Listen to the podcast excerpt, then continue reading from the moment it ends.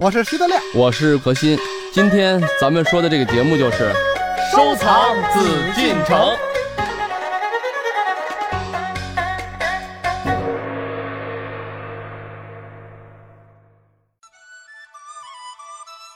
我们今天还是邀请到何时人也组合，和大家呢一起走进到故宫，了解这里的珍藏。今天啊，让我们一起了解清宫中所藏的兽谱。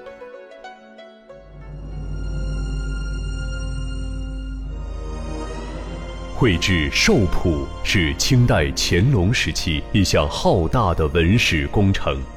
它肇始于乾隆十五年（一七五零年），于乾隆二十六年（一七六一年）完成，即会有瑞兽、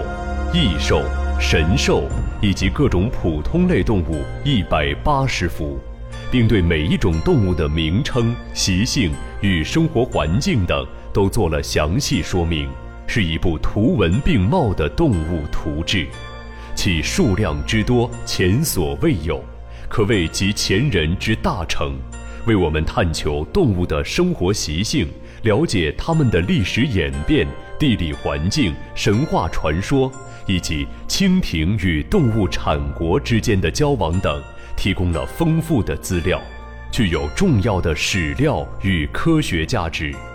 此外，兽谱由当时著名宫廷画家绘制完成，继承了传统写实风格，并融入西洋绘画光影技巧，描绘精湛，栩栩如生。既是清代宫廷绘画的精品，也是工笔画的杰作，具有较高的艺术价值。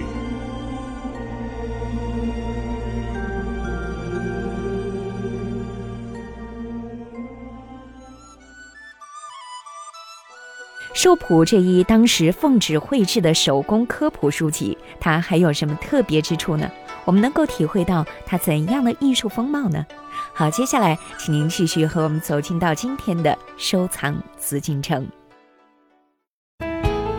这里是艺海藏家。画儿是纯手工，再一个旁边那个文字啊也是纯手工写的，对， 呃，而且都是朝中重臣，对，我们非常熟悉的阿贵嗯大将军阿贵是吧？嗯这个征大小金川，还有这个谁刘统勋，嗯，刘统勋都知道，就是刘墉他爸爸。对，嗯这都是这种的重臣，不但画家是宫廷画家，旁边的文字也都是重臣亲笔公书，让皇上来呃有所借鉴。所以嗯这个不可能老百姓人手一本儿。 所以我就感觉这个兽谱啊什么的，就是乾隆嗯说是给皇帝画的啊，但是呢，乾隆肯定将来是嗯给皇子啊、太子，给他们就是子将来子孙皇孙帝的永保接班佑人们 要去学习的。对，你普通老百姓啊，有没有兽谱不重要，您就认识猫、认识狗、认识鸡，能养一养猪就得了，嗯 对吧？满足你生活。当然，这个东西是呃具备这个，我觉得这是到一定级别。为什么这么多重臣来去画呢？嗯而且呢，就是这些重臣呢，咱们按道理来讲嗯啊，就是一个编纂这样的兽谱，为什么这里面可研究的内容很多啊？对，没有必要让一些大臣们，比如我干工作的人，就跟咱们现在似的，编书是教育部的事儿，是找教授来去编，嗯你没必要用这个国务委员去写一个说明吧？嗯但是他为什么会用呢？我想这里面有一个很重要的概念，就是这些重臣他在里面将来如果这个东西，比如说皇子们在学的时候，就会知道，看见没？你这本书这都不是一般的人去写的，嗯而且呢，这些重臣们有一个问题，就是他们说明也具备这些能力啊。，对呀，看到里面这个内容啊，还描绘了《尔雅》《山海经》等等一些书籍当引中。经据典、啊。对一些神话当中的动物，它不光是再现我们现实生活当中能够看到的动物，那还哎这有个想象当中说的。明呃说明什么问题呢？嗯这个过去人不认为它是想象的，嗯，对就认为它都是真的，嗯只不过咱没见过而已。而且他们画的这些个，比如《山海经》里的动物啊，也嗯绝不是自个儿瞎编出来的。嗯因为给《山海经》画图谱是很早就有，它一定是照着那个文字，再加上照着以前的图谱，再给它充实画加的工细一点儿。对对对对嗯它嗯绝不是说原来那画成那样，我就特地给它画一不一样的，反正是编的呗，就跟你画龙似的，你可以画一个角，我也可以画两只犄角，你可以画五个爪，我就画四个爪，你可以这画这这大脖子，我画小脖子，对，那有这定式的，对明朝龙跟清朝龙其实就很不一样嘛，是吧？对嗯，但是这个图谱可不是。当然，以后我要是传给我儿子，那就是我这本儿把灵魂卖给猫。那孩你子这啊是多姿多彩的 猫，以但后是咱家养过这样的猫，你都得记住啊。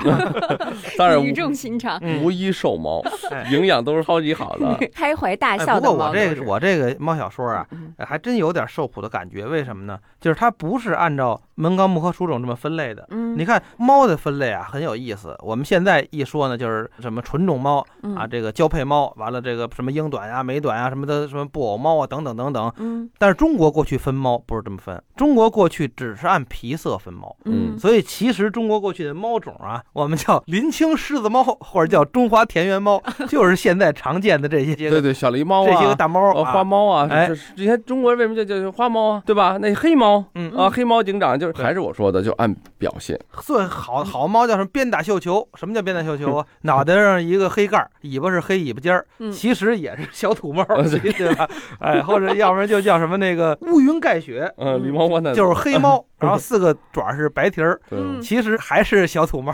哎，它没有一种是说多么名贵。过去北京人讲究波斯猫，嗯，一个黄眼睛，一蓝眼睛。其实现在我们一看这起还是小土猫，但是我觉得嗯中国人给这些动物起的名字都非常的形象，很好听，哎，让你感觉很有想象力。雪哎里脱枪嗯，啊，啊。脱枪挂印，玉狮子。哎，那啊那你们家这有几个脱枪瓜，也有几个玉狮子？ 我们家呢好，我们家我得起个名儿啊，我想想我们家啊， 我们家一个叫啊遍地锦，就是一只毛色很乱的花猫， 还有一个叫啊，叫草上飞，呃，雪中送炭，这每一个毯子全是白的，就叫下大雪，那小白猫就叫下小雪。鹅毛大雪， 哎，对了，那黄猫就叫这个西红柿，黄猫成为了西 红柿。对，西红柿稍微烂的时候不也泛黄吗？什么呀？那你还不如写一个残阳如雪，如如什么如不，你这太嗯文如雪， 我们家猫听不懂。好了，咱们再说回到我们这个猫谱哈，嗯我就想问德 亮，你在绘画猫谱猫的时谱候，啊，猫谱。猫谱这猫谱里面用的绘画技法是什么样哎的？你有没有参照这西方的绘画技法？我我这个我就有点发言权。啊嗯，呃何老师还是呃比较懂绘画的嘛。哎，但是我实事求是的讲，我们看德亮的猫啊，嗯就是他在那本小说里的啊，这个灵魂卖给猫啊，嗯看德亮的那个画儿，因为因为我对画儿的东西比较敏感，嗯哎，我一看啊，兽谱我也看了，嗯他的这个猫谱哈、嗯我也看了。你说有没有借鉴呢？我还真的得实事求是讲，借鉴的不多。嗯但是德亮确实研究过这兽谱，嗯因为这个兽谱里面，首先画的是很多种，一百八十多种左右的这个动物啊，嗯各种各样，然后说明我们这个德亮里面只有款儿。很玩笑的个文字，基本没有对猫的说明。从他那儿学知识是不可能了，猫的知识，而且学的也不正宗 啊。了解的是它的我 故我事虽。然没有说明我有小说啊，但 每只猫都有一个篇很长的小说故事。啊，但是呢，我觉得它的一个特点呢，就是生动，嗯像德亮一样，这个每个猫都有个性。嗯基本上我觉得啊，就是都在乐的状态啊，嗯就是这个是让我觉得特别有意思的事儿。小说我相信呢，就应该啊不会比它这个图还差，嗯，否则的话呢，它就没必要放一些文字了哈。不为充地儿，对吧？ 版面儿哈， 我还真的嗯这点我觉得还是就是很有启发的，因为嗯咱们说了，确实现在我上美院的时候啊，为了这个生计啊，这是实话，那是以前也画过插画，都干过嘛，咱们都知道画插图嘛。五十块钱一张，哎不，我们价儿高二百， 啊画的比我晚。呃，特别有意思 啊。但是像你说德亮这种自己小说能写东西，同时呢，哎，关键还配上自己的作品，嗯这个东西呢特别有意思。嗯，当然，它唯一我觉得遗憾，实际上你看这个，咱说今天讲这兽谱，它是说明性的文字，嗯那个是记叙文，小说嘛，这个就是说明文，这是宫廷皇帝的，离咱们现在不多吧，小三百年。嗯这是咱们前那么几个月 的，呃，对吧？这个时间上有差异。然后那个也是什么兽配文字，嗯它这也是猫配文字，对都接近。对，唯一可惜的一点啊，我觉得就是如果这个能是手稿，嗯，嗯就是或者是吧，手工的啊，不是手工是手稿，哎，不是，你知道，就现在我这本小说出的时候，我在三联做的那个新书见面会，就一天下午把所有三联当时的存货都签完了，嗯我说我一说相声的写的小说，你们大家为什么这么样那个捧我呀？人说你这里有这么些画呢，我们拿这个，这就是入了谱了，知道吗？嗯等过五十年看你的画，当年的精品就从这里找了。我们拍卖会拍出一张五十年以前上过你这本小说的，那值了钱了。造假的乐了，你这这是真的太多了，这一看都不是真正玩画儿，真正玩画儿的把这当谱儿那就完了，假画遍天下。但是德亮要到假的遍天下的时候，我怎么得要三只猫？ 我这算磕漏版的，我说到这个绘画当中所用的一些技法哈，嗯嗯，刚才我们说德亮呢是非常具有德亮特色的这种绘画技法，它哦基本上都是中国画的这技个法你对哈。这个你刚才说的这个有问题啊。啊德亮的这个绘画的题材、嗯表现力是有它的特色，嗯千万不能说它的技法有特色，哦，因为技法这个特色确实它是一个小写意为主的啊。嗯就咱们说这个就是兽谱，嗯兽谱这这种技法的特点特色，可以这么说，在绘画史上它有它的独特的一个方面。嗯，当然不能说它独创的，因为以前还有，嗯对吧？像比如咱说徽宗的以前的那些鸟禽图啊，嗯也很接近啊。对那当然，技术水准比例至少不会低，甚至会更高，嗯对吧？包括你说这个一些皇帝肖像啊，这种写实，这叫做技法。技法的东西是开天辟地的，嗯技术上的层面，嗯对吧？这个德亮确实表现力上，他的构图啊，他的这个题材啊，这些东西是他自己的东西。嗯绘画、水墨这些东西大家都用， 那这永我丰承我承认，哎，这我就跟说相声一样，对啊这段子是你新写的，嗯这对这风格是你的风格，对。但是抖包袱那个技巧没新的啊， 都是老的。啊，对对都是对老的对对对哎，这个东西要要区分开，行家会笑话的。哦，德亮好像他德亮怪不好得像德亮刚才不敢吭气儿啊呢。对，没敢说。这要一说技法这事儿，开天辟地了。我就想怎么圆回来。 我就得坐挺高的地儿，对我得我得我得抬着头看 呢。不是不是，开玩笑。嗯但是德亮的，我觉得啊，嗯，他对这些兽谱啊，对在画他这些猫啊，画这些动物啊，因为德亮我也见过他可能画一些鱼啊、动物等等啊。嗯我觉得还是可能对这些就是花鸟类中的这种鸟兽啊，研究的确实还是比较多的。嗯嗯，而且呢，毕竟他是咱们说现代当代人嘛，嗯，所以它有一些西洋的这种造型的东西能放在里头。对，为什么我咱们今天讲起这个兽谱，就想起来他的这个小说了啊？嗯哎，想起他这个猫图呢，就是因为咱们现在看到的兽谱，这里面就有很强的西方的一些风格。嗯刚才德亮也说了，构图上它就说明性的东西已经忽略了，它基本绘画的每一个。实际上，你说作为当时的宫廷画家，想把它画成一张画儿容不容易？容易。嗯对于他们的宫廷画家，一张传世作品难，但一张绘画作品很容易的。嗯那些画家是干什么的？天天是画儿，怎么安排布置经营，对于他们来说太轻松。嗯但是舍弃了美的东西，舍弃了很多艺术的东西，传达的就是这么一个很主体的东西。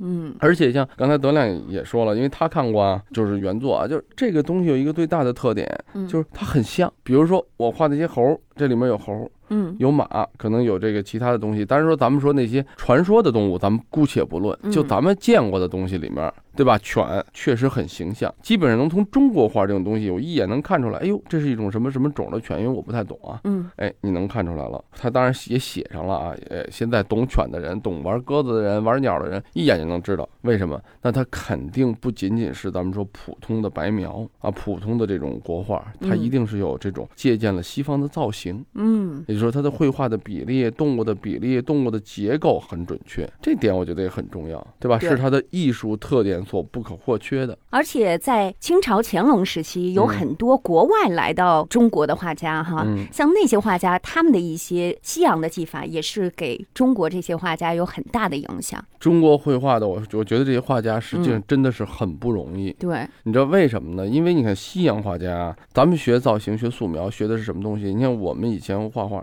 结构素描，嗯就这张画，我不让你铺明暗的调子，就是这种阴影啊、光影的效果，全不让你铺。我们老师讲的一个印象我特别深啊，嗯就是西方的教油画、教素描那老师说，嗯我们问你一下，现在我把这个那时候我们放几个什么这个煤油灯，再放几个什么相关的一些东西吧，嗯往这一放，一组静物，嗯把灯关上了，看不见。那这东西在不在啊？嗯在，只是因为光线没有，你看不到而已。嗯看不到不等于它不存在啊，嗯这不像摄影，这看不到不等于不存在。你走过去，帮你还会碰它，对吧？那它是有，嗯也就是说它的东西是存在的。你们画素描、画结构，就是抛弃了阴影，我就让你用线来把它的结构，这个结构抓的什么？就是灯的它的体态、体型，嗯，然后它的关键部位这个表现力啊，最后让它立体出来，在平面上画出立体来。嗯靠你线条的粗细啊等等要求很高，那你对形体的把握一定很准确。我一眼我看出来这是一个煤油灯了，嗯，我看出这是一个什么柴油灯以前的那种老的灯，帮你的脑子就会呈现出来，把你的平面变成立体在脑头脑中，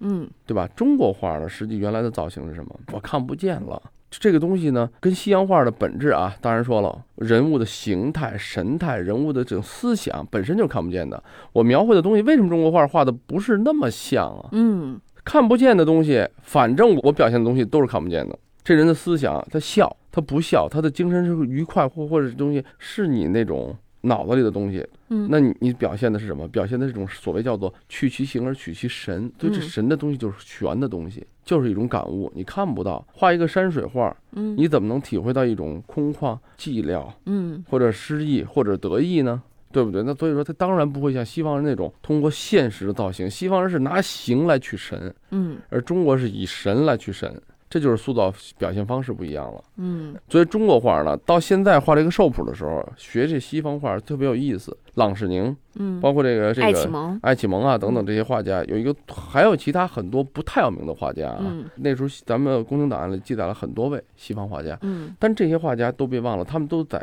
以前西方受的教育，他们都知道什么？知道解剖，知道人物的结构，知道房子建筑的结构。为什么那个原来西方人啊，在以前的时候还研究过，就民国清末的时候研究过咱们的建筑的档案，嗯对吧？他要了解结构，哎呦，这个榫卯怎么穿插？而中国人呢，这些画家从小是什么？画树就是画树，山水画、工笔画，那就是用线条来去精确的表现，拿线来表达一种状态，实际都是外在的。纯粹我眼睛看到的东西，我看到了德亮坐在这儿，我要表现出他现在对猫的喜爱，嗯那一种状态，一种思考吧。现在他思考呢，嗯，思考那本小说呢，嗯你知道吗？还要刘牵亮手现在正在做准备，嗯他经常发发微信什么的哈，嗯我在画什么，现在在练结构，嗯画那小猫哈，啊是吧，德亮？现在其实啊，考虑这么一个问题，嗯就是你看还是名儿大吃名儿小。嗯有这么一个事儿哈，比方说咱俩都拍电视剧，我也嗯是拍了一个这个，比方说啊，医护工工作者的，你也拍医院的戏，嗯但是我这戏火了，嗯你那戏就没有，就咱就不知道了，这叫名儿大吃名儿小。嗯这个画画也是，郎世宁谁都知道，就嗯只要是中国人、北京人，好像都知道郎世宁，知道画马、画乾隆那个像是吧？但是那个爱启蒙，好像我都没怎么听说过。何老师给介绍介绍，就这包括呃启爱启蒙这名儿其实挺挺萌的，就是说，就这是也刚才是一外国人是吧？对啊，对也是一外国人。是当然说了啊，因为他的画作本身留到现在的，因为他也是康熙的时候就来的中国，嗯死于这个乾隆。然后呢，他呢这个画家的时期实际上跟郎世宁是有点重叠的，要不是因为他画过的八骏图啊，嗯大家可能还不太会清楚。而且故宫的很多一些作品啊，一些洋人就是咱们说叫洋人吧，西方人嗯画的都不为人所知。嗯，为什么呢？这跟中国人的体制有关系。宫廷画家，比如就跟咱们说了，树立这个典型啊，嗯我树立郎世宁，因为郎世宁是三朝重臣，嗯，而且他的绘画的影响力啊，他的技法也确实很好。你看他画的有一个那个乾隆的那个大阅图，大嗯阅图，呃，大阅图的里面的马的结构啊，就是他的绘画，就刚才我讲到一半，他是什么？他是